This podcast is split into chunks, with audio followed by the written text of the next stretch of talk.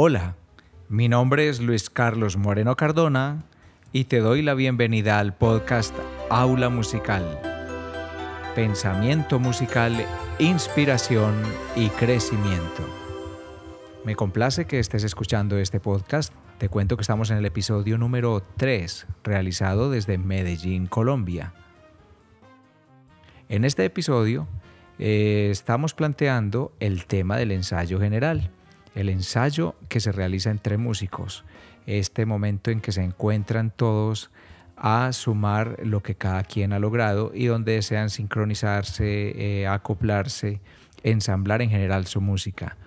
Nos dimos cuenta que en realidad el contenido es eh, extenso, que se presta para dos episodios diferentes y en este episodio hablaremos de algunas claridades con respecto al ensayo general y también abordaremos aspectos que deben ser considerados previos al ensayo general y que no deberían ser considerados dentro del mismo ensayo general. Ya entonces en el siguiente episodio eh, hablaremos de las etapas en las que se divide el ensayo general. Entonces bienvenidos a esta etapa, a este episodio en el que abordamos el ensayo de música. Muy bien, entonces, ¿qué es un ensayo? Es el momento en que todas las voluntades buscan sincronizarse, coincidir. Es el momento en que cada quien aporta lo que ya tiene logrado. Y esto que estoy diciendo aplica tanto para agrupaciones profesionales como para agrupaciones conformadas por principiantes. Em, estuve haciendo un sondeo en Facebook sobre qué consideraba la gente que debería contener un buen ensayo y estaré leyendo en este episodio algunas de esas intervenciones. Empiezo mencionando a Jairo Rincón Gómez, quien nos dice que lo ideal es que la gente llegue con los papeles ya aprendidos, con sus partituras, para de esa manera, durante el ensayo, aprovechar y explicar los fraseos, las dinámicas, los cortes y en todo momento que se haga más música que teoría. Muy bien, entonces entramos. ¿Esto cómo se logra? Pues empecemos por decir que tengo la preferencia de llamar ensayo a aquella actividad donde las personas que se encuentran lo hacen para aportar algo que ya tienen resuelto, como decía ahorita. Llegan con trabajo ganado, con destrezas logradas anteriormente en otros espacios o etapas a las que se les haya llamado, ya sea trabajo individual, prácticas en casa, talleres, trabajo por secciones, en donde se hayan reunido parcialmente o en totalidad los integrantes para resolver aspectos previos al ensayo general. Propongo llamar ensayo a aquello que sucede después de organizar la utilería, los cables, las sillas, el sonido, las partituras. Eh, todo el trabajo logístico se debe resolver antes y los trabajos logísticos tienen unos responsables que se acuerdan y delegan con anterioridad pero a la hora de inicio de un ensayo no está bien que la mitad o la mayoría de los músicos estén esperando a que se resuelvan aspectos eh, pendientes que desconcentran, que generan distracción, estrés y pérdida de tiempo. Y esto también influye en que la gente se acostumbre a ser impuntual a la hora de llegada, que mm, se dan cuenta que a la hora en que los citan todavía se encuentra el responsable o los responsables todavía definiendo detalles de última hora. Es muy fácil desperdiciar el tiempo de un ensayo si no se planea con anticipación qué es lo que se va a practicar. Entonces, por ello, el director o encargado de coordinar un ensayo debe hacerse una lista minuciosa de tareas pendientes de lo que cubrirá durante ese ensayo y que durante todo el tiempo este sea su guía para no perder el norte de este encuentro. También propongo que el calentamiento, la afinación, sean aspectos previos al ensayo, que sean actividades que la puedan realizar eh, los mismos músicos o que se le pueda delegar a alguien la coordinación de estas actividades. Leo que María Eugenia Montoya nos mencionaba en Facebook que primero hay que hacer un calentamiento, y ya se empieza luego a ensayar. Si se logra generar esta claridad entre los miembros de tu agrupación musical y sabes que antes del ensayo ya realizaste clases o talleres enfocados específicamente a construir cada ingrediente para el éxito del ensayo, que antes del ensayo cada integrante eh, recibió una asistencia o realizó por su cuenta una preparación, cada quien según su nivel, porque no todos requieren el mismo esfuerzo o la misma dedicación para prepararse para un ensayo. Entonces, sabrás que todos llegan con el aporte que se requiere para que este proceso al que llamamos ensayo, que es la sincronización del aporte de cada una de las partes, será entonces realizado con un buen éxito. Alejandro Carvajal Castrillón dice que quiere que un ensayo no sea un espacio para que cada uno practique, sino únicamente para ensamblar y que el ensayo no sea tedioso, que pueda ser un ejercicio exploratorio. El día del ensayo, antes de la hora citada, ya se debieron de haber resuelto los aspectos logísticos, como mencionaba ahorita. Antes del ensayo se resuelve lo relacionado al calentamiento y la afinación, es decir, hay un trabajo previo, puede ser media hora antes, en donde, eh, y si tú citas que el ensayo empieza a las 7 de la noche, entonces no habrá problema con la puntualidad porque efectivamente a las 7 de la noche empezará la actividad a la que se le llama ensayo. Y todo lo demás se habrá resuelto desde antes. De esa manera, a la hora que le llamas inicio del ensayo, no habrá rodeos, no habrá improvisaciones o distracciones. Marian Mondragón menciona poniéndolos de acuerdo y que lleguen puntuales como para empezar.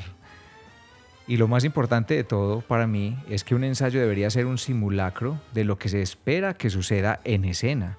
Es decir, pienso que un ensayo es el espacio en donde somos capaces de tener un desempeño de tal manera que si nos vieran en público no se dañaría nuestra reputación. El desempeño en un ensayo general debe ser evidencia de la buena coordinación del grupo. Valoro mucho aquellas agrupaciones que incluso realizan ensayos abiertos al público. Ellos saben que lo que sucede en un ensayo no les hace quedar mal y que tal cual están haciendo simulacros de cómo sería una presentación en vivo. A ese sería al que yo llamaría un ensayo ideal. Un ensayo tiene una estrategia, tiene unos objetivos y cada estrategia tiene claro el punto de partida y el punto de llegada.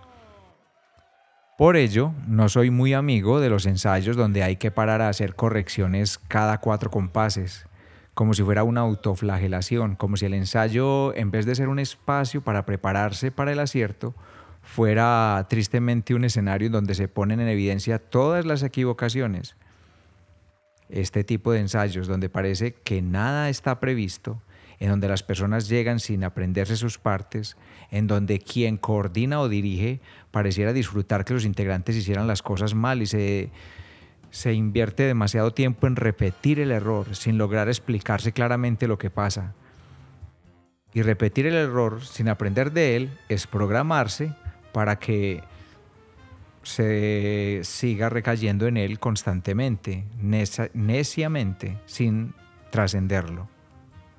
Por ello, repito, la definición de ensayo que les propongo en esta oportunidad es el momento, aquella ocasión en que todas las voluntades buscan sincronizarse, coincidir. Es el momento en que cada quien aporta lo que ya ha logrado. En el caso que quien me esté siguiendo en esta explicación sea alguien que hace parte de una agrupación conformada por personas en edad escolar o de personas que apenas comienzan a aprender los aspectos básicos de la música, tales como la lectura, la interpretación, ya sea vocal o instrumental, entonces opino lo siguiente. Debe haber un director o encargado de planear el ensayo con tal rigidez de detalles y de preparar a sus chicos de tal manera que cuando lleguen a ese momento al que le llamamos ensayo, cada integrante pueda lucirse con lo poco que sabe hacer. Si un integrante se sabe solo tres notas en ritmo de blanca, entonces que a ese momento al que se le llama ensayo, él llegue con la tranquilidad, la actitud y la capacidad de realizar una interpretación de esas tres notas en ritmo de blanca, pero de tal manera que se sienta profesional al realizarlo y que el aporte que haga en realidad sea bien desde lo técnico y desde la actitud personal del integrante, porque tampoco está bien que se invita a un integrante a un ensayo general donde se le está pidiendo lo que se sabe que no tiene. Entonces un equilibrio eh, que debe mantener el que planea el ensayo es conocer en detalle las capacidades de cada uno de los integrantes y pedirles que en el ensayo se, eh, se dé específicamente lo que se sabe que se puede hacer bien. Lo demás es producto de tomar nota, planear y eh, programar otros espacios ajenos al ensayo general para seguir perfeccionando. Un ensayo general es la oportunidad de aprovechar la compañía de los demás asistentes, porque la compañía de los demás asistentes pueden ayudar a cada uno de los integrantes a coincidir, a coordinarse con la parte que cada uno tiene. Un ensayo no es para ir a sufrir por las equivocaciones. Cuando me ha tocado presenciar un ensayo en donde una de las secciones o uno de los integrantes está desarticulado y el director le hace repetir hasta cansarle en el mismo pasaje, me digo lo siguiente. Es posible que haya inseguridad en el integrante en esta sección, pero es más grande y evidente la falta de planeación del director, que no previó cada detalle de esta partitura antes de citar al ensayo y que no resolvió las dificultades específicas del estudiante antes de incluirlo en el ensayo. O que le está pidiendo más de la cuenta al estudiante o al integrante de lo que se puede resolver en un ensayo porque el hecho de que nos dediquemos demasiado a un solo integrante hace que se baje la energía del resto del grupo. Por ello, un ensayo es producto de mucha planeación para saber qué se le pide a cada quien exactamente y qué se puede lograr y qué cosas no se pueden lograr dentro de un encuentro colectivo. Un responsable o director de un ensayo deberá planear ese encuentro con la precisión que le permite ser el conocedor del nivel de cada uno de sus músicos, conocer lo que puedan dar, conocer lo que pueda salir bien en un ensayo y lo que se debe posponer para solucionarlo en otros espacios por fuera del ensayo. Cuando todos los integrantes de la agrupación logran comprender que un ensayo es un lugar para el acierto, para acertar, para coincidir, para aportar, entonces cada uno se prepara mejor para la próxima vez. Sabe que en el ensayo hay justicia, una justicia en la que a cada quien le piden según sus capacidades y cada actividad realizada es una oportunidad para que todo salga bien. Que en un ensayo cada momento sea un logro nuevo, que se le reconozca y se le motive a cada integrante por lo que pudo aportar de buena forma, porque cada pequeña etapa propuesta se logra con precisión, porque estuvo bien planeada y se pudo constatar al integrarse todos los integrantes. Cuando todos los integrantes de la agrupación logran comprender que un ensayo es un lugar para el acierto, para coincidir, para aportar, entonces no llegan tarde porque saben que se aprovecha el tiempo. Y entonces empieza a dejar de ser un problema la impuntualidad. Y al igual que es puntual el inicio de un partido de fútbol o como es puntual el inicio de una misa, el ensayo musical deberá asumir que desde la hora planeada, desde esa hora empieza una función, en privado, pero una función en la que todos llegan a tiempo. Y se empieza con los que logran cumplir esa puntualidad. Leeré unas frases de mi parte que dice que tener ritmo y llevar el tiempo en la música también significa que todos lleguen puntuales a la hora del ensayo. O esta otra frase. La frase nunca es tarde para empezar no aplica para llegar a los ensayos musicales.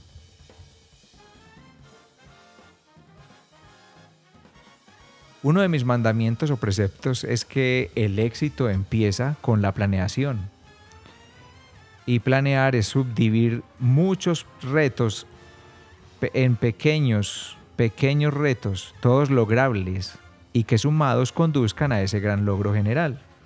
es preferible dividir una meta en 20 etapas, así como sucede en el ciclismo, y que los integrantes con cada paso que dan sientan que triunfaron en esa etapa y que pueden pasar a la siguiente.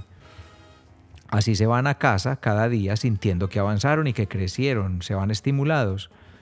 Es preferible esto a aquellos ensayos donde las personas se van a casa sintiendo que nada salió bien, que hubo muchas equivocaciones, que todo hubo que repetirlo y que no les quedó claro en qué se avanzó. El calentamiento lo considero una actividad anterior, ya había dicho ahorita, es algo extra previo al ensayo, es tan importante y único en sí mismo que de los buenos hábitos que se adquieran en el calentamiento se determina la preparación, la disposición vocal o instrumental y obviamente la técnica. En fin, el calentamiento es como la preparación que hace un deportista antes de su actividad central.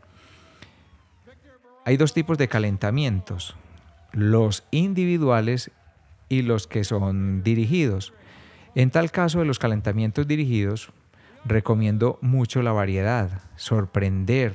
El calentamiento no debería ser una repetición mecánica, mucho menos si se trata de una agrupación de aprendices. El calentamiento es la oportunidad de sorprender, de improvisar con cambios de dinámicas, cambios de ritmo, de articulación. El calentamiento en una agrupación de aprendices es una oportunidad para aprender a responderle al gesto, aprender del instrumento, aprender de las variables rítmicas, melódicas y armónicas que puede contener el repertorio que se prepara por esa temporada. Es decir, los componentes de un calentamiento deben estar tan asociados al tipo de repertorio que desde ahí mismo se empieza a obtener la confianza de un buen calentamiento para que el ensayo salga bien. Con todo esto que he dicho hasta el momento, eh, doy por terminado el calentamiento de este episodio, ya quedamos claros en unos acuerdos, ya calentamos, ya organizamos aspectos logísticos, que empiece el ensayo y lo ideal es que tengas una grata experiencia. Espero haberte brindado información que genere inquietudes para que consultes más sobre el tema de este día.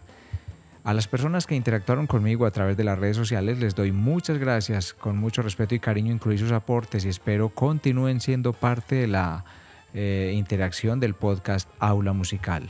En el siguiente episodio abordaremos eh, el ensayo como tal y las etapas que se plantean deberían contener un buen ensayo.